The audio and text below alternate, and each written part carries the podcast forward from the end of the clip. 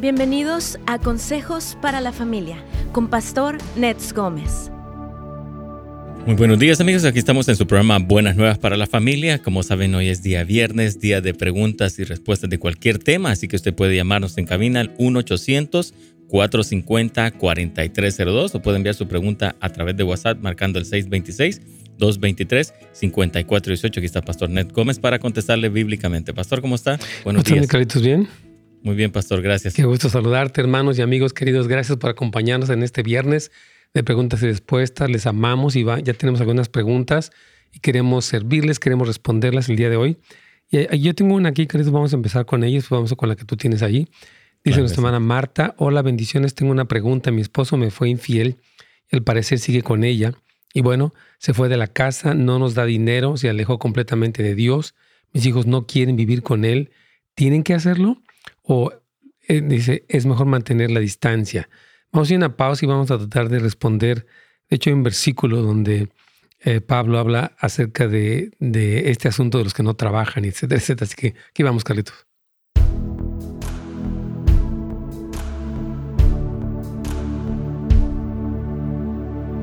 Amén, aquí estamos, hermanos. ¿Cómo están? Dios me los bendiga. Me encanta saludarles y también, bueno, escuchar sus preguntas. A veces que ya están eh, pues mandándolas y todo, y aquí estamos tratando de, como siempre, de responderlas, de repente se nos juntan pues bastantes, no podemos terminar. Tratamos de eh, ser claros en lo que respondemos y tratar de traer obviamente el principio bíblico, el fundamento bíblico de por qué recomendamos cierta cosa.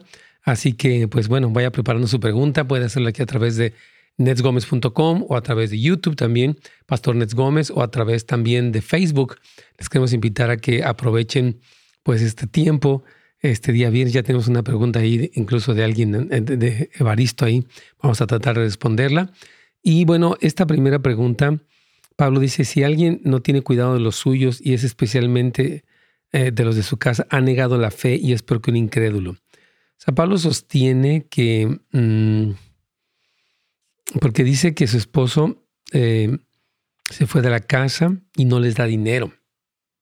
Entonces, pues ya este hombre en su egoísmo, en su engaño, se alejó de Dios y está abandonando a su familia y está siendo irresponsable y obviamente sus hijos pues no quieren comer con él y él en realidad no tendría derecho, digamos, porque no está cumpliendo con sus responsabilidades a eso. Entonces debe ser muy sabia, yo creo ella, porque obviamente un papá infiel, irresponsable, pues está dañando todo y, ah, ah, obviamente los ah, dice que los hijos no quieren relación con él. Yo creo que deberían eh, de poner ese límite que tanto hemos hablado en este programa y después este, perdonarlo porque uno no puede quedar amargado por estas cosas eh, y orar por su salvación, la verdad, porque él está causando mucho daño a sí mismo y a sus generaciones, ¿no? Imagínate un padre que se aleja de Dios, eh, se va con otra mujer y se desentiende de sus hijos. ¡Wow! Lo que le está diciendo ese papá a sus hijos es sean egoístas, que no les importe nada, ni Dios, ni la familia. Denle rienda a sus placeres. El mensaje que este hombre tiene es muy destructivo. Entonces, creo que ellos hacen bien en guardar distancia de un hombre tan destructivo, tan egoísta, y orar por él y perdonarlo. Pero sí, en este caso, eh, eh, este, es bueno mantenerlo a distancia, yo creo. Pero voy a dar un resumen de la respuesta regresando y un poquito explicar eh, esto, porque Pablo dice que es porque un incrédulo. O sea, Pablo hacía una especie de disciplina a esta persona y pues Pablo es, fuerte en esto y es de la Biblia, ¿no? Entonces vamos a regresar ya para Radio Inspiración. Les recordamos que este fin de semana tenemos aquí servicios. Ah, este, estamos hablando de cantar de cantares. Si usted tiene iglesia, no falte, pero si no tiene, puede unirse tanto presencialmente como en línea. Puede ir a housesoflight.org o bien casasdeluz.la y congregarse con nosotros. Es siempre bienvenido. Dios me los bendiga. Aquí vamos ya con radio, inspiración para dar inicio a nuestro programa.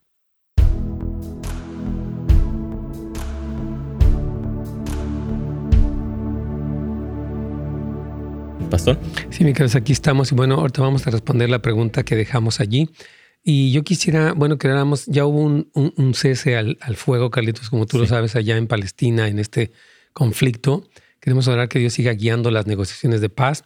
Y también he sentido una carga de orar por el asunto de la indigencia, lo que le llaman los, los homeless, las personas que están viviendo y que están realmente llenando las calles de Los Ángeles y de muchas otras eh, eh, bueno, ciudades.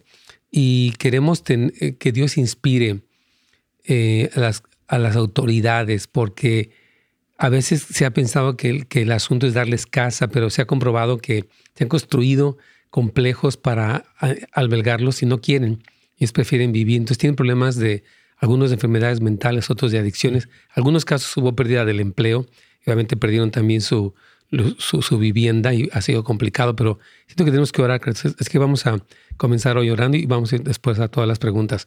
Señor, te damos gracias nuevamente por Radio Inspiración y el privilegio que nos da este espacio para orar por cosas que sabemos que están en tu corazón y que son una realidad que afecta a nuestras vidas. Queremos agradecerte primero este cese al fuego que se llevó a cabo allá en Israel entre eh, la franja de Gaza o todo este movimiento palestino oramos por dirección, oramos por sabiduría, oramos por gracia y sobre todo por una revelación de Jesucristo a todos los involucrados en estos conflictos, porque Cristo es la respuesta para la reconciliación entre las razas, para la paz, para la solución verdadera a todo este problema tan, tan largo eh, históricamente hablando, Señor. Así que te pedimos por eh, que la paz prevalezca, Señor, en el Medio Oriente, específicamente en Israel y en Jerusalén.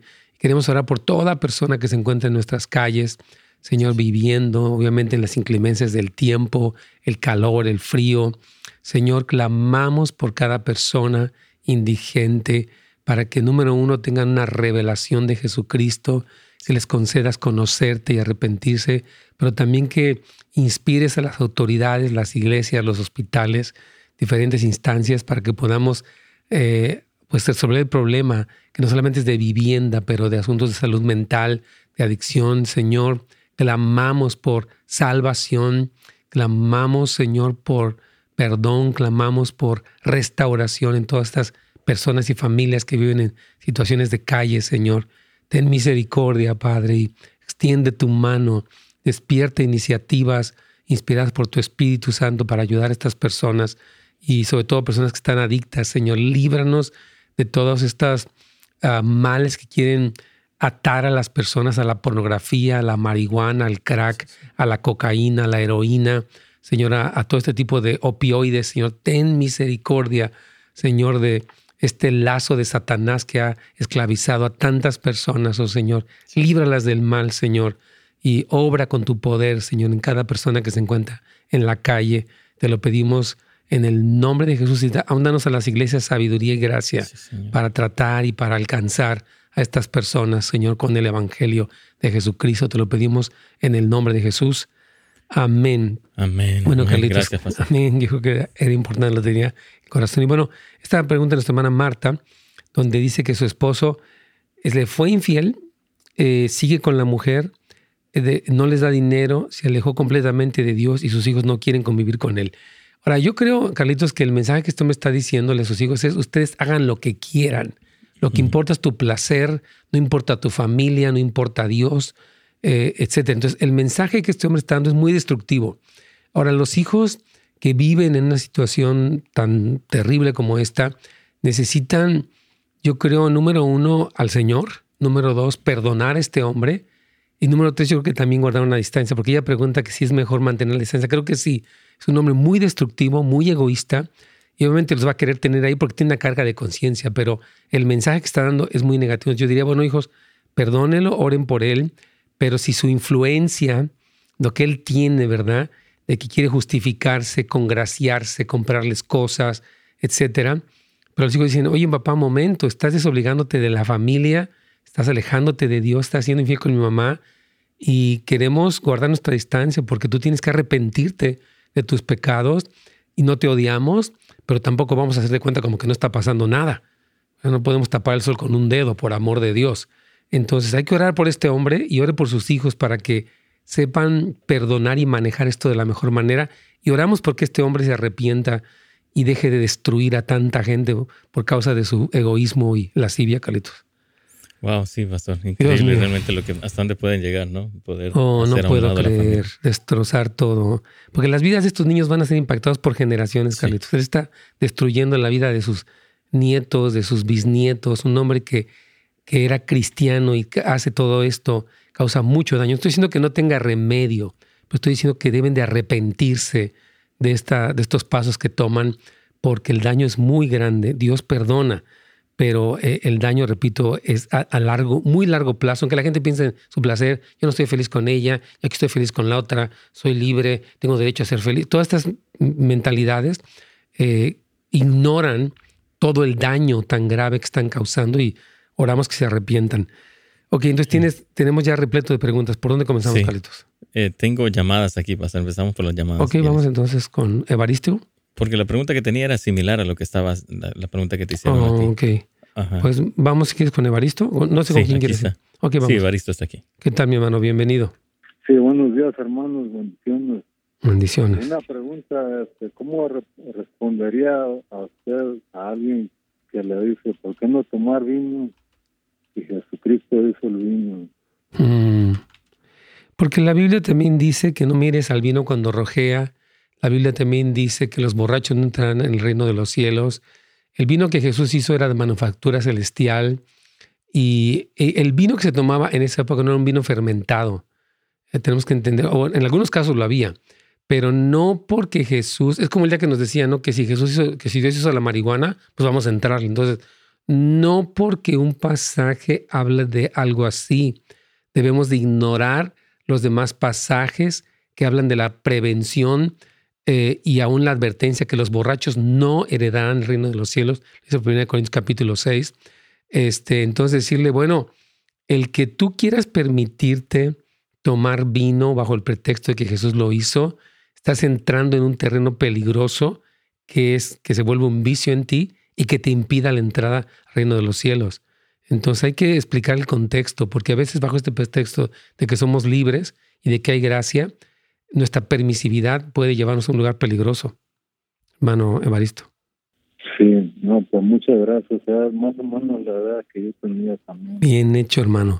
pues, muchas gracias. Usted tiene su conciencia muy clara, síguela manteniendo así, mi hermano. O sea, no porque hay personas que hay que exagerado y que decirle, no, momento, hay que leer los demás libros, los demás versículos donde habla del peligro del vino. Dice Proverbios, no mires al vino cuando rojea, Dice, porque morderá como una serpiente venenosa. Entonces hay que tener cuidado. Dios me lo bendiga, hermano Evaristo. Gracias por su pregunta.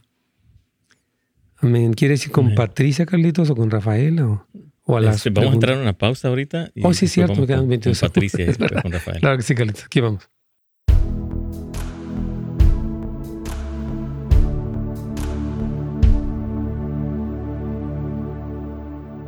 Amén. Aquí estamos. Nos saludamos a nuestro hermano, obviamente, Luis, Lolita, Juan. Gracias por estar aquí acompañándonos. Hermana Shamey también, hermana Quispe, a Claudia, Adolfo, a Jessica, a Evelyn. Todos son bienvenidos, hermanos queridos. Y todos los demás que obviamente están conectadísimos. Muchas gracias por el privilegio de contar con su audiencia, con su atención. Nos, nos alegra que nos acompañen siempre. Dice nuestra hermana aquí, ¿a qué se refería Jesús cuando en Mateo 24 le dijo a sus discípulos que esa generación no pasaría? Hasta que todo esto ocurriera. La generación que está hablando, la generación del tiempo de Noé, porque está hablando que no pasará esta generación, está hablando de una generación, de hecho vamos a leerlo para que eh, tengamos el contexto bíblico. Es muy importante cuando leemos un, versículo eh, ver lo que dice antes y después del texto para, este, para que no, eh, o sea, no entremos en confusión. Dice aquí, mire, está diciendo en Mateo 24, 34, hablando que, em, porque está hablando anteriormente de, la venida del Señor, está hablando de los falsos profetas, etc. Y habla, por ejemplo, inmediatamente después de la tribulación de que Dios es Mateo 24, 29, el sol se oscurecerá, la luna no dará su resplandor, las estrellas caerán del cielo, las potencias de los cielos serán conmovidas, desaparecerán. Entonces, no pasará esta generación, precisamente esa generación, la que va a presenciar estas cosas, hasta que todo esto empieza a acontecer. Dice, el cielo y la tierra pasarán, pero mis palabras no pasarán. Es decir, que alguien ha querido interpretar este versículo como ya ves, no pasó en el tiempo de Cristo. En el tiempo de Cristo ellos vivieron la destrucción de, Jerusalén bajo Tito. Eh, dice que no quedó piedra sobre piedra, como lo dice en el versículo 1. algunas de las cosas que Jesús habló ocurrieron eh, en el siglo I, pero hay otras cosas más, que, como la abominación destoladora, que ocurrirán al final del tiempo. Entonces, la generación que presenciará estos eventos del fin del tiempo no pasará hasta que no veamos eh, la venida del Hijo del Hombre. O sea, eh, habrá una generación que le tocará ver todo esto. Entonces, este, a eso se refiere mi hermana querida, a, la generación que presenciará los eventos descritos en el capítulo 24, especialmente lo que es la abominación desoladora, la gran tribulación y lo demás. Efectivamente. Ahora, aquí dice otras preguntas más, vamos a continuar. Dice nuestra hermana Evelyn, dice, buenos días, mi hija de 12 años me dijo que quería hablar conmigo. Muy bien. Ella dice que ella es bisexual. Yo traté de mantener el control muy bien hecho y le dije que yo creo que ella está confundida, excelente. Pero ella dice que a ella le gustan los niños y las niñas. Ella estaba llorando. ¿Cómo le puedo ayudar para afirmar lo que Dios dice que ella es? ¿Podría alguien de su equipo ayudarme a manejar esta situación? Mire, hemos sentido que en asuntos de adolescentes podemos referirlos a alguien más. Eh, existe aquí en el CAF, por ejemplo, algunos jóvenes o jovencitas que podrían platicar con ella pero creo que los padres somos los que lidiamos a diario con ellos. O sea, el primer terapeuta, siempre lo he dicho, es la mamá y el papá. Entonces yo creo que sí. Si le mira, hija, tú estás en un momento, tienes 12 años, donde tus hormonas, tienes progesterona y testosterona en tu cuerpo. La cultura que tú ves en las películas, los medios masivos, los artistas, los cantantes, etcétera, proclaman toda esta cuestión de la bisexualidad, homosexualidad, transexualidad, género líquido, etcétera. Pero lo que tú sientes no tiene que ver con eso. Tú estás en un cambio hormonal. Entonces, tu momento de confusión debido a que tus hormonas impulsan cosas en tu cuerpo, no quiere decir que te definas como bisexual, hija. Como bien, como bien le dijo usted, estás confundida y te amamos. Vamos a ir a un doctor, vamos a ver cómo... Porque ahorita tu cuerpo está generando, tu, tu cuerpo está cambiando físicamente, un cambio en ti. Te está surgiendo el vello púbico, estás pasando por cosas normales, ¿no? Vas a menstruar pronto. Entonces, no permitamos que la cultura y el cambio hormonal que estás viviendo te definan. No, hijita, ten cuidado. Yo, yo, estoy aquí para ayudarte. Yo te amo. Te amo y te voy a ayudar. Entonces, mientras ella más escuche a, qué sé yo, a Demi Lovato y a todas estas personas, va a seguir diciendo yo soy bisexual. Ella no lo es.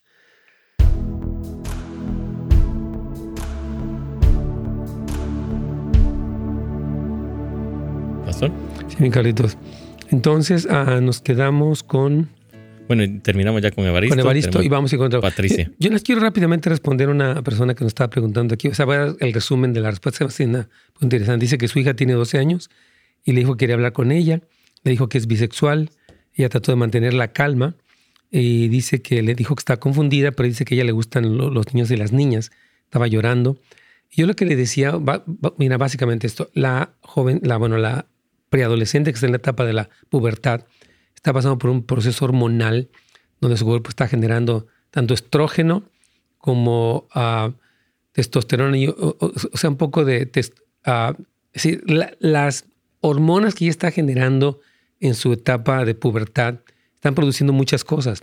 Pero el problema aquí que yo veo, Carlitos, es que la cultura, estos eh, cantantes y estos videos, etcétera, alimentan, ella empieza a definirse yo soy bisexual. No, hija, tú estás pasando por un tiempo hormonal donde tu cuerpo, tú vas a empezar la menstruación pronto, tu cuerpo va a cambiar, tu físico va a cambiar. Tienes que entender que es un momento hormonal, pero no te empieces a definir. Entonces, qué bueno que ella este, eh, habla con ella con calma y hay que ayudarla y no condenarla, ni reprimirla, ni enojarse, sino escucharla y ayudarla. Porque repito, la cultura, y yo decía ese momento cómo me indigna, todas estas agendas que quieren confundir a nuestros hijos para catalogarlos, tú naciste así, y entonces meterlos en un camino que es tan equivocado. Está comprobado que las personas que se operan, eh, por ejemplo, los que se amputan las, los genitales bajo el pretexto de que tienen, son lo que no son o lo que fuera, aún tienen altos grados de suicidio. Ni siquiera la amputación trae esto. Ahora, hay lo que se llama disforia de género, que es muy fuerte y es una enfermedad mental clasificada por la Asociación Americana de Psiquiatría. Entonces, eh, en fin, tenemos que tener mucho cuidado con la cultura. Vamos a fijarnos, por favor, qué está influenciando a nuestros hijos para que lleguen a definirse a los 12 años, yo soy bisexual. Y vamos a amarlos y a guiarlos y a ayudarlos en, todo esto. Ok, ¿tienes más preguntas, Carlitos? Sí, tengo a Patricia desde San Diego. Paso. Vamos con ella. Bienvenida, Patricia. Sí, hermano, Dios le bendiga. Mi pregunta es, ¿me pudiera dar en resumen por qué ah, han dicho que el profeta Jeremías es el que más llora de la Biblia? Bueno, le llama el profeta llorón, si le han dicho así, porque él lloró este, a varios momentos. Si usted estudia la vida del, profeta, desde el capítulo 1, cuando el Señor le dice, no digas que soy niño, porque donde tú, lo que yo te diga, que diga, dirás, y donde yo te mande, irás. Y, él sufre eh, una terrible rechazo de parte del pueblo, y de hecho él escribe lamentaciones de Jeremías. Entonces se le ve en su ministerio un ministerio donde aparentemente no tuvo éxito. Él fue ignorado por el pueblo, fue puesto en un, pozo lleno con excremento. Este, pasó cosas muy duras él. Y él escribe las lamentaciones. Entonces se le conoce con, este nombre precisamente por lo difícil que, fue su vida, ¿verdad? Pero, o sea, por otra parte, tuvo gran éxito. Todas las profecías que Jeremías da sobre Etiopía, sobre Egipto, sobre las naciones, se cumplieron. El Señor le dijo en el capítulo 1, te he puesto para derribar y para edificar para destruir y para desarraigar. El Señor le da una palabra bien fuerte en el, capítulo 1 y aunque aparentemente no tuvo éxito, este, porque la gente no lo escuchaba, cada palabra profética que él dio se cumplió. Así es, hermana Patricia. Ah, ah sí, es que a mi pregunta, sí, es esa más que decía, bueno, sí, ya sé que uno está uno en las manos de Dios, nadie dice que no estamos expuestos, a expuestos. penalidades, pero expuestos, pero ya para tanto sufrimiento sí se me hacía como algo muy difícil. Bueno, hay gente como Job que sufrió muchísimo y como muchos otros, Jesucristo mismo, la Biblia le llama el varón de dolores experimentado en quebranto. Es que eh, vivimos en una sociedad que valora el bienestar por encima de todo y los procesos de dolor que a veces vivimos, según lo dice Hebreos capítulo 12, son procesos de disciplina y de formación. O sea, nosotros queremos evitar a toda costa el dolor y no es que estemos buscando que no somos, no somos masoquistas, pero el, sufrimiento, dice la Biblia, purifica el corazón. Entonces, no necesariamente por eso podemos decir que le fue mal y pobre hombre, ¿no? O sea, Dios lo pasó por procesos y fue un tremendo instrumento de Dios y yo estoy seguro que es altamente recompensado. De hecho, la Biblia dice, si, sufrimos con Él, también reinaremos con Él. Entonces, el sufrimiento no necesariamente es como lo peor que le puede pasar a alguien. Amén, hermano. Muchísimas gracias. Sí, Dios le bendiga. el versículo que le decía 2 de Timoteo 2.12, si sufrimos, también reinaremos con Él. Dice ahí también Pablo, si le negaremos, Él nos negará. Muy duro eso. Que vamos con la siguiente pregunta. Pues. ¿La tienes Rafaela. Ah, vamos con Rafaela. Los Ángeles. Bienvenida, hermana Rafaela. Ah, yo le bendiga a mi hermano. Solo quiero hacerle una pregunta. Para servirle. Ah, resulta de que mm, hay gente que en este tiempo está... bueno, una persona me dijo de que... que es que fíjese que tiene muy fuerte el teléfono, el radio. sí, sí, si le gusta bajar está bien. Si se escucha toda la cosa. Sí, hermano, y, y este, lo que pasa es de que esta gente eh, dicen que si tienen siete billetes de a dólar, que tengan el número siete, que ellos guardan esos billetes y que ellos van a tener siempre dinero. Mi pregunta es esta, hermano, ¿no será abominación eso ante la presencia del Señor?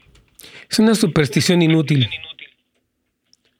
que desvía a la gente como para pensar que estas coincidencias tienen algún poder. Mire, el ser humano quiere prosperar a toda costa y Satanás y, el ser y el hombre en su carne inventa cosas.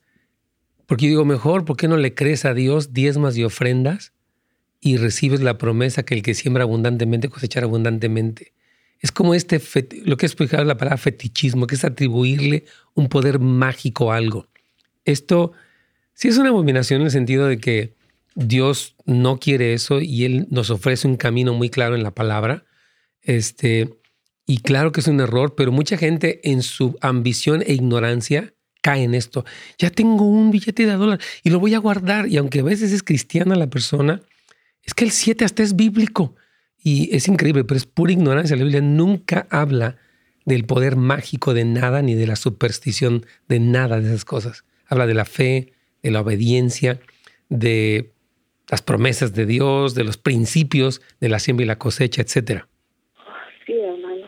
Pues eso era lo que yo quería saber, hermano, y muchas gracias porque pues, me ha aclarado esa, eh, esa, ese pensamiento que tenía y dije, no es posible que, eso sea agradable al Señor. Completamente antibíblico. Gracias, hermano. Dios me la bendiga, hermana. Gracias por su pregunta.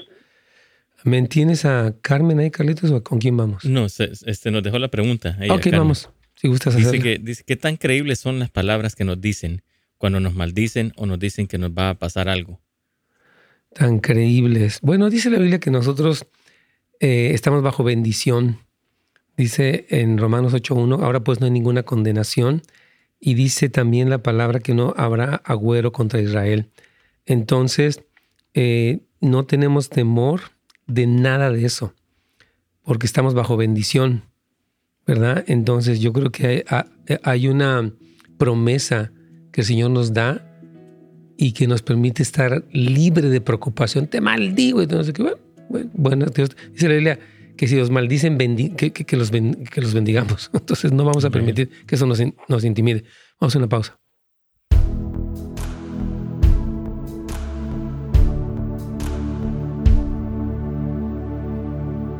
Dice aquí nuestro hermano Armando, dice buenas tardes, pastor.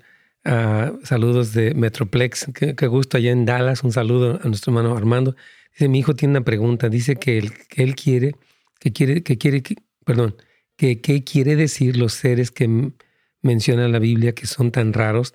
Y dice que él se hace como, se le hacen como monstruos. Los seres que habla la Biblia tienen seis alas y muchos ojos y las cabezas extrañas. Dice que se le hace muy feo para algo celestial que pueden decirle, esto ya, me lo han preguntado, oh, con mucho gusto te saludo a ti, al hijo de nuestro hermano Armando, hasta Dallas, Texas, un abrazo. Bueno, son seres, no son horribles, son diferentes. Todo lo que Dios hace es hermoso. Sabes, tú y yo tenemos las películas de Hollywood, donde nos han presentado gárgolas y demonios y monstruos y los ah, malos de las películas de los superhéroes o de, no sé, de Marvel o de quien sea, ¿verdad? Pero eh, esos seres vivientes que tienen alas y que están alrededor del trono, ah, están llenos de ojos, están llenos, tienen la capacidad de ver al Señor y expresar la santidad de Dios. Entonces, más bien yo les llamaría desconocidos. Estoy seguro que nos vamos a ver raros pero hermosos porque todo lo que rodea el trono de Dios es precioso. Entonces, yo quiero decirte que le pidas al Señor como una revelación de esto y que no digas, no puede ser, porque aquí donde dice, ¿cómo puede ser algo muy feo para hacer algo celestial? No, más bien muy desconocido para mí, pero muy de Dios, porque si Dios lo hizo, es más, hay un versículo que dice que Dios todo lo hizo hermoso. Entonces, estos seres repito, son extraños, sí lo son, pero son, hay algo hermoso en ellos. De hecho, fíjese, hay uno que tiene eh, cara de león, otro de buey, otro de águila volando y otro de hombre, ¿no? Y se ha dicho que estos cuatro seres vivientes de Apocalipsis 4 son, expresan las virtudes de Cristo, porque de alguna forma ellos reflejan lo de Dios, porque están contemplando a Dios. Entonces, la fuerza del buey, la valentía del león, la audacia del águila, y la característica de la humanidad, o sea, porque Dios nos creó a su imagen y semejanza. Entonces, hay muchas cosas hermosas, querido joven, en estos seres vivientes. Yo la verdad, no sé, me, eh, como siempre he tenido también, digo, Señor, wow, qué, increíbles seres creaste que tienen, expresan cosas. Entonces, lo vemos también en Ezequiel, claro, estos seres vivientes, pero no, no, no son feos, son desconocidos para ti, para mí, pero nada, nada Dios lo hizo feo. Al contrario, Dice, una saluda Jessica, hermoso día, amén, claro que sí. Pastor Adolfo, un gusto saludarlo, mi hermano querido, un, una alegría tenerlo aquí con nosotros. Y también ah, tenemos aquí a la hermana Quispe, también ya nos saluda. Y ahorita vamos a ir a más de sus preguntas, vamos a conectarnos ya nuevamente con Radio Inspiración. Aquí tengo algo más de YouTube y también de Facebook. Vamos con todo. Gracias por su paciencia para poderles contestar.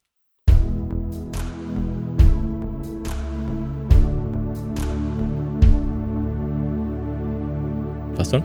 Amén, sí, bien, Carlitos. Estaba pensando en, la, en, en Rafaela. Nosotros, ¿por qué querríamos la buena suerte de estos números si tenemos un Dios que es nuestro buen pastor y nada nos faltará? ¿Por qué necesitaríamos algo así supersticioso cuando tenemos un Dios tan bueno? Es que es la búsqueda del hombre. Quiero hacerlo a mi manera y sin Dios y encontrarle una cosa eh, eh, como un atajo. Diezme, ofrende, dé a los pobres, sea generoso. y con eso le va a ir bien porque la Biblia lo dice. En fin, me quedé pensando un poquito en esa. Vamos con quien, con, quien gustes, Micalitos. Sí, tengo una pregunta aquí. Tengo varias de WhatsApp. Y esta dice, Uh, ella es Erika Luna, soy de Querétaro, México. Ah, saludos, mi hermana. Un, un, abrazo hasta los hermanos. Estuvo lloviendo muy, muy terriblemente allá y todavía está lloviendo en Coahuila, en algunos lugares, en Tamaulipas. Oramos mucho por México porque ha sido. Y eh, de hecho, Querétaro tuvo unas lluvias fuertes, pero bueno, esperamos que esté bien. Continuamos con Erika. Claro que sí. Tengo una pregunta. Dice: ¿Por qué se hace tanto hincapié en el regreso de Jesús? Dice: Me parece que a veces se, eh, dice, se maneja como una especie de amenaza o bien de premio para que cumplamos la ley. Gracias por su enriquecedora respuesta. Paz y bendiciones para usted. Dios me la bendiga. Bueno, eh, hablamos de segunda venida de Cristo porque la Biblia dice que hablemos de ella. Jesucristo habló, habló, y de hecho hay más de 150 capítulos en la Biblia que hablan de la segunda venida. Es decir, hay más capítulos que hablan de la segunda que de la primera. Si usted estudia el Antiguo Testamento, usted estudia los Salmos, usted estudia los evangelios, lo que Juan dijo, el Apocalipsis, por ejemplo, entonces dice que se le hace tanto hincapié porque todo va hacia allá. Debe de hacerse hincapié. Yo creo que se hace muy poco hincapié, hermana. Sinceramente se habla mucho más de la primera y mucho más del presente en vez de hablar del futuro glorioso que el Señor ha preparado. Cuando dice que se le maneja como una especie de amenaza, para nada. Al contrario, es nuestra esperanza. Fíjese, dice que Ah, dice, hay, un versículo, y se lo quiero leer, que a mí me encanta, donde Pedro dice que esperamos. Dice en 2 de Pedro 3:13, pero nosotros esperamos según sus promesas cielos nuevos y tierra nueva en los cuales muere la justicia. Entonces, olvídese, dice, e, en espera de estas cosas, procura con diligencia ser hallados ante Él sin mancha. Entonces, hermana, no es amenaza. Es amenaza para, mire, el que no cree y el que está en pecado y no se quiere arrepentir, la Biblia le llama el día terrible del Señor, pero el que anhela su regreso. De hecho, también Pablo habla de los que aman su venida. Este es increíble. Entonces, no es amenaza, al contrario. Este es una gloria. Ah, qué tremendo, de verdad. Este, ah, Pablo cuando habla en 1 Timoteo capítulo 6 y él habla de que he acabado la carrera, he guardado la fe, dice, por lo demás me está preparada la corona de gloria, la cual el Señor me dará a mí, y no solamente a mí, sino a todos los que aman su venida. Entonces, no, hermana, no es amenaza. Es una bendición tremenda y tenemos que poder, este, ¿cómo le explicaré? De hecho, le quiero leer ese versículo que, le comentaba porque es, muy hermoso lo que Pablo habla acerca de, del regreso de Cristo a la tierra. En fin, este, pero entonces no, no se le hace. ¿Y por qué dice que es un premio para que cumplamos la ley? ¿Cómo la ley? No, es un premio para vencer el pecado, la tibieza, la mentira, la tentación. Dice Cristo, cuando habla, es, más, Jesucristo dice, vengo pronto. Dice, y habla de al que venciere le daré que se siente conmigo. Apocalipsis, hermana Erika, está llena de recompensas gloriosas, no, porque la ley no es el centro. Cristo es el centro y Él nos invita a, poder eh, responder a su amor y recibir recompensas. Claro que van a haber, por lo menos hay 27 recompensas mencionadas en los primeros tres capítulos de Apocalipsis. Entonces, hermana, yo sé que como usted dice que le va a gustar la respuesta, pero claro que sí, olvídese, vamos a hablar más de la segunda venida, porque piense, piense mucho, ¿cómo está el mundo ahorita? ¿Y a dónde va todo? crisis sociales, económicas, políticas, narcotráfico, tráfico humano, aborto, brujería, satanismo. Entonces, el mundo de ahorita está en crisis y anhelamos el regreso. Por eso dice en Apocalipsis 22, eh, el espíritu y la novia dicen, ven, anhelamos el regreso. En fin, ¿tienes otra más por ahí, Carlitos? Claro que sí, pastor. Ah, dice aquí, saludos, dice, ¿me puede dar ejemplos de cómo valorarse como una, uno dice como mujer y de cómo mm. aprender a valorarse uno? ¿Cómo se ve que me valoro? ¿Cómo sé que me estoy valorando? Dice. ¿Y qué, libro me puede recomendar aparte de la Biblia? Wow, muy buena pregunta. Voy a, voy a darle primero de cómo valorarse como mujer. Mire, tenemos que entender, eh, yo creo que tres cosas principalmente. El valor intrínseco que nos da el Señor al ser creados a la imagen de Él. Para usted y yo fuimos, puede leer el Salmo 139 que le recomiendo ampliamente, donde el Señor dice en la Biblia que nos pensó y escribió en un libro y luego nos formó. Entonces, nuestro valor procede de quien nos creó. Segundo lugar, nuestro valor procede de quien nos compró. El Señor dice que pagó un precio altísimo por nosotros, su misma sangre. Pablo dice, ¿cómo no? Dice, perdón, Pedro dice en la primera carta que hemos sido rescatados no con oro, plata o piedras preciosas, sino con la sangre de Cristo. Entonces, el valor que tenemos por causa del precio que se pagó por nosotros también nos, eh, nos dignifica. Y después, en cuanto al valor que Dios nos, nos otorga eternamente, porque Cristo dijo en Juan capítulo 17, quiero que donde yo estén, ellos estén ahí conmigo. Jesús nos quiere con Él para siempre. Ahora, el libro de Cantar de Cantares, mi Carlitos, es un libro muy especial porque describe la historia de amor entre la novia y, el amado, la sulamita y el amado. Y este valor, y, este constantemente a lo largo del libro, él habla de lo preciosa, lo hermosa, lo valiosa que ella es. Entonces, este libro le puede ayudar para que pueda entender cómo la ve el Señor. No sé si quieres tú añadir algo, mi Carlitos. No, Pastor, creo que todo lo que has dicho, es, todo viene, ¿no? De, parte de la palabra de Dios. O sea, ahí donde me encantó lo que lo dijiste primero, ¿no? Somos hechos a imagen de Jesucristo. Entonces, ese es el primer valor, realmente reconocer nuestra identidad en Cristo para poder saber, ¿no? Y valorarse como mujer, que es, es una ayuda idónea. Dios, Dios la creó, estaba en los pensamientos de Dios. Así es, completamente de acuerdo. Este, yo tengo aquí una pregunta de YouTube. ¿Voy yo o vas tú? Haga tu pregunta, pastor. ándale, gracias que me diste Vamos a ver aquí. Pastor, tengo un problema. Abusé de mi nieto hace ya varios años. Tenía siete años, ahora ya tiene 18. Ahora he dejado eso. abuso físicamente. Me reúno a mi iglesia. Quiero pedir perdón. Él está poniéndome en mi contra a mi familia. ¿Qué puedo hacer? Sí, hermano, yo creo que cuando uno cometió cualquier tipo de abuso, debe de buscar la restitución. Ahora, no siempre la gente va a querer y no siempre todos van a responder como quisiéramos, pero está de nuestra parte, que fue lo que Jesucristo dijo en Mateo 5, bienaventurados los pacificadores, porque ellos serán llamados hijos de Dios. Entonces el promover el perdón, la reconciliación, es algo que Dios ama y recompensa. Entonces yo quiero animarle a nuestra querida hermana eh, o hermano, no sé, que haga lo que esté en ella para pedir perdón. La gente diga, tú eres lo peor y te odiamos. Y bueno, yo en cuanto está de mí, quiero restituir el daño que hice porque ya me arrepentí. Y repito, si no quieren, usted debe de perdonarse a sí misma o a sí mismo para poder proseguir, ah, porque no siempre las personas van a, a, responder bien. Pero nosotros tenemos el perdón de Dios y nosotros otorgamos el perdón a nosotros mismos para no vivir como en un tormento una culpabilidad. Dios no quiere que usted viva así. Carlitos, vamos a la siguiente, bueno, a la pausa, después regresamos.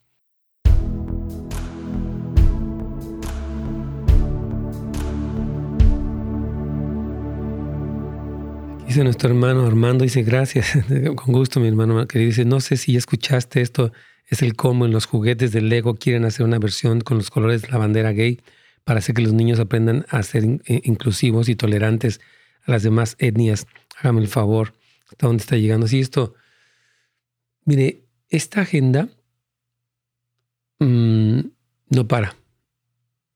En todo, educación, juegos, modas, películas, ah, leyes, mm, todo, todo. Esta es una invasión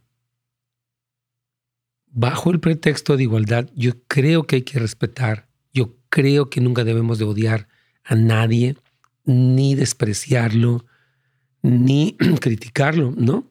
la gente toma sus decisiones. Ahora, la Biblia, la Santa Biblia dice algo. Y bueno, es Dios, no es que uno lo inventó. Entonces, la Biblia dice eso. Y nos invita al arrepentimiento a todos. Entonces, sí, hermano, esta agenda es muy persuasiva, implacable, ah, yo diría cruel. ¿No cree que los hijos deben, los padres deben de tener el derecho de educar a sus hijos de acuerdo a sus convicciones y no permitir que el mundo les quiera modelar en algo que va en contra hasta de la lógica y del sentido común? Entonces los papás tenemos un derecho, tenemos un papel, tenemos una responsabilidad ante Dios. Dios mío, nos ayude con eso. Entonces vamos aquí repente con otra pregunta. Dice nuestro hermano aquí de Facebook. ¿Es correcto rellenar una aplicación y hacer promesas como el diezmar, orar por los pastores, orar por la iglesia y comprometerse a ser miembro y servir en iglesia y privilegios de la iglesia solo si uno es miembro? Tiene que firmar un papel. ¿Qué opina de ser miembro de una iglesia? Yo creo que la membresía es una bendición. Mire, si nos comprometemos con un club deportivo o de leones o de rotarios, ¿por qué no con el cuerpo de Cristo? Yo lo que creo es como es un compromiso, ¿cómo le explicaré? Un deseo de si yo quiero estar unido a mi iglesia para luchar juntos, para... Hay tantas personas que están brincando de iglesia en iglesia, en iglesia, en iglesia, en iglesia. Y yo creo que el hecho de decir, voy a estar con un grupo de creyentes, voy a seguir adelante, voy a... Y quiero comprometerme, es bueno. Ahora, no voy a usar yo nunca ese compromiso como pastor para esclavizar, controlar, Dios me guarde. Pero el que uno diga, quiero comprometerme, es muy bueno. Yo puedo testificar por la gracia de Dios que estuve comprometido con mi iglesia, la única a la que asistí durante desde los 16 años hasta los 38. Eh, este, asistí estos 22 años a una iglesia y hasta el día de hoy amo mi iglesia, amo a mi pastor, apoyamos a los misioneros de allí. A mí, me, yo creo que el compromiso con la iglesia es una súper bendición. Siempre lo voy a creer. Lo voy a promover. Oh, ya, claro que sí, con mucho gusto. Bueno, voy rápidamente. Me queda un minuto. Es correcto. Ok, dice, pregunta, ¿puede una cristiana ser madrina de bautizo de primera comunión de una hermana o familia católica? Hermana, yo creo, esta, pregunta me, me la han hecho mucho a lo largo de los años, mire. Somos cristianos, tenemos convicciones, pero no somos religiosos y a la vez amamos a la gente. Yo le diría, mira, no creo que el bautismo de tu hijo porque la Biblia dice tenga un poder o validez, porque hasta Jesús se bautizó de adulto. Pero te amo. Puedo darte un regalo, puedo ayudarte, voy a orar por tu hijo, puedo participar en la educación de él, que eso es un padrino, sí, pero obviamente ese bautismo no estoy de acuerdo. Lo mismo pasa con la primera comunión. El problema de, la primera comunión es, es, la adoración al Santísimo. El Señor nos dice que no adoremos ningún objeto en la tierra. Ninguno, hermanos. Aquí vamos ya con la inspiración.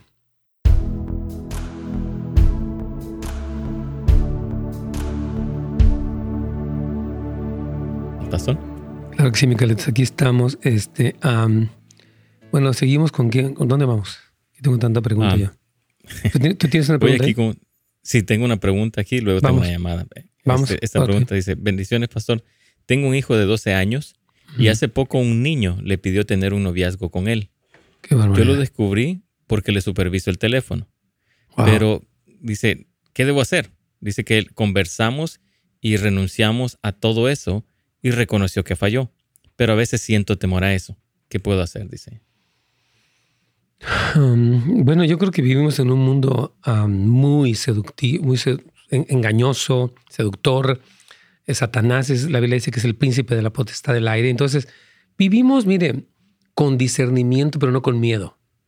Please, o por favor, para decirlo, vamos a vivir como cristianos que sabemos, dice Pablo, no ignoramos las maquinaciones de Satanás, pero también tenemos la confianza. Y qué bueno que su hijo, que usted pudo verlo. Yo insisto que los niños tan pequeños con teléfonos celulares los exponemos a demasiada información, demasiada comunicación. He insistido y lo seguiré insistiendo. Oigo que muchos papás, algunos nos han hecho caso y lo, lo han mantenido a sus hijos pausado de que no, ah, ah, no, no, no, ¿verdad? Entonces, este, yo creo que, bueno, eso le previene el riesgo que puede ser que se comunique con quién sabe quién para que le proponga que sea su novio, ¿no? Entonces yo creo que hay que seguir animando a su hijo, hablándole de Jesucristo, enseñándole la verdad, que él mismo lea la escritura, conectándolo con otros jóvenes piadosos, todo lo que hemos hablado, Carlitos. Sí, claro que sí. Claro que sí, pero imagínate que le pido tener un noviazgo, 12 años.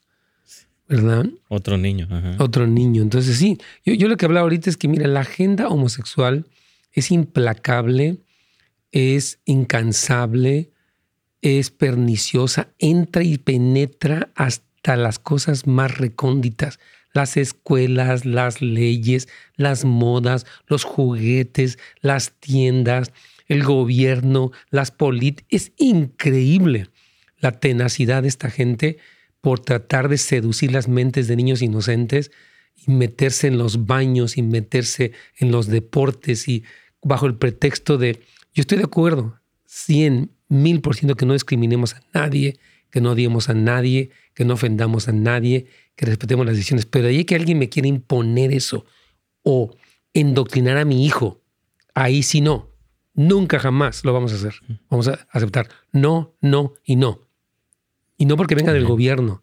Nuestra autoridad máxima es la palabra, es el Señor Jesucristo, son los principios de la Biblia. Y aunque digan que científicamente dicen lo que dicen, Dios estableció varón y hembra los creó. Así es la cosa. Ok, vamos a donde quieras. Sí, tengo a Ivonne desde Whittier, pastor. Vamos. Ana Ivonne, bienvenida. ¿Cuál sería su pregunta para nosotros? Para Carlitos y para mí.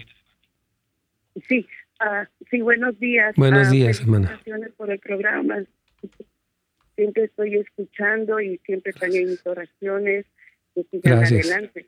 Mi pregunta, pastor, es, antes que mi papá muera, él siempre me decía, rezarás por mí, rezarás por mí. Bueno, eh, la religión de él era católico, ¿no? Y siempre me decía, pero él creía en Dios y usted sabe que cuando uno cree en Dios no hay religión o tiene la relación con Dios. Entonces mi papá siempre me dijo, rezarás por mí cuando me vaya, rezarás. Entonces hay tantas oraciones. Yo tengo mi relación con Dios, usted sabe, eh, alabanzas, eh, de cualquier manera uno... Yo le quiero hacer una pregunta a usted, ¿de qué serviría que rezara por él si ya no podemos hacer nada por los que se fueron? Puedo recordarlo, sus memorias, sus enseñanzas, sus canciones, no sé, pero rezar por él es una creencia que proviene del catolicismo pensando que hubiera un purgatorio de donde yo lo puedo sacar. Si él creyó en Cristo y está en el cielo, está mejor que yo. Entonces no tenía caso de rezar por él. Claro. ¿Me entiende? Entonces no sé qué. Claro. Claro. Entonces, ¿cómo ¿en qué beneficiaría que rezara por él? Yo, Claro, porque en este caso yo soy vuelta cristiana, ¿no? Claro. Entonces, eso me dejó, eso me dejó, pero yo mi relación con Dios es pedir que, dándole gracias a mi Dios, que le tenga en el cielito, ¿no? Mi papá ahí. Amén. Entonces así que uno habla con Dios. Claro, sí, pero, pero, su, su petición viene de un poquito de una ignorancia, porque él creía que al irse de aquí usted podía hacer algo con sus oraciones por él, lo cual no es cierto, no es bíblico. Digo, el amor que usted tiene por él y la honra que usted tiene por él es perfectamente buena, pero la petición de él proviene de que él no conoce lo que la Biblia dice. O no conoció en su momento, obviamente. Porque la Biblia nunca dice que oremos por los Al contrario, hay una prohibición.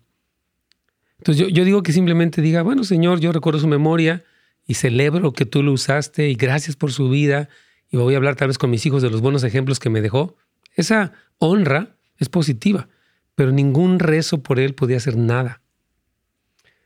Amén, hermanita querida. Dios me la bendiga. Vamos a ir a nuestra última pregunta, que ya se nos, acabó. A Emma, el tema. sí, hermana Emma, bienvenida. Si nos haces pregunta en 30 segundos, se la contesto en 35. Terminamos a tiempo. Sí, Dios le bendiga, hermano. Si Igualmente. una pregunta, mi, nosotros, mi esposo y yo somos cristianos hace 12 años. Amén. Pero él, este, desde que trabaja, este, no me dice a mí ni cuánto gana ni cuánto gasta, paga la renta y los biles y todo. Pero a mí en mis manos no me da dinero. Y en este mes, hace dos meses, le dieron este dinero a él de una compensación, eran 10 mil dólares. Y yo me enteré hace tres días y este ya se lo gastó, solo tiene la mitad y... en qué se lo gastó, no sabe? ¿En qué se lo gastó? ¿Qué dijo? ¿Perdón? ¿Qué dijo? ¿En qué se lo gastó? Y él, ah, no, me dijo que en nosotros y que sinceramente no sabía, pero él siempre me hace lo mismo y yo pienso que si en cosas tan obvias él me miente, no sé en qué cosas más no. Creo que, hay que hablarle de que él está promoviendo la desconfianza. Ahorita Carlitos va a terminar la, respuesta con usted. Más buen fin de semana, Carlitos, a todos nuestros hermanos.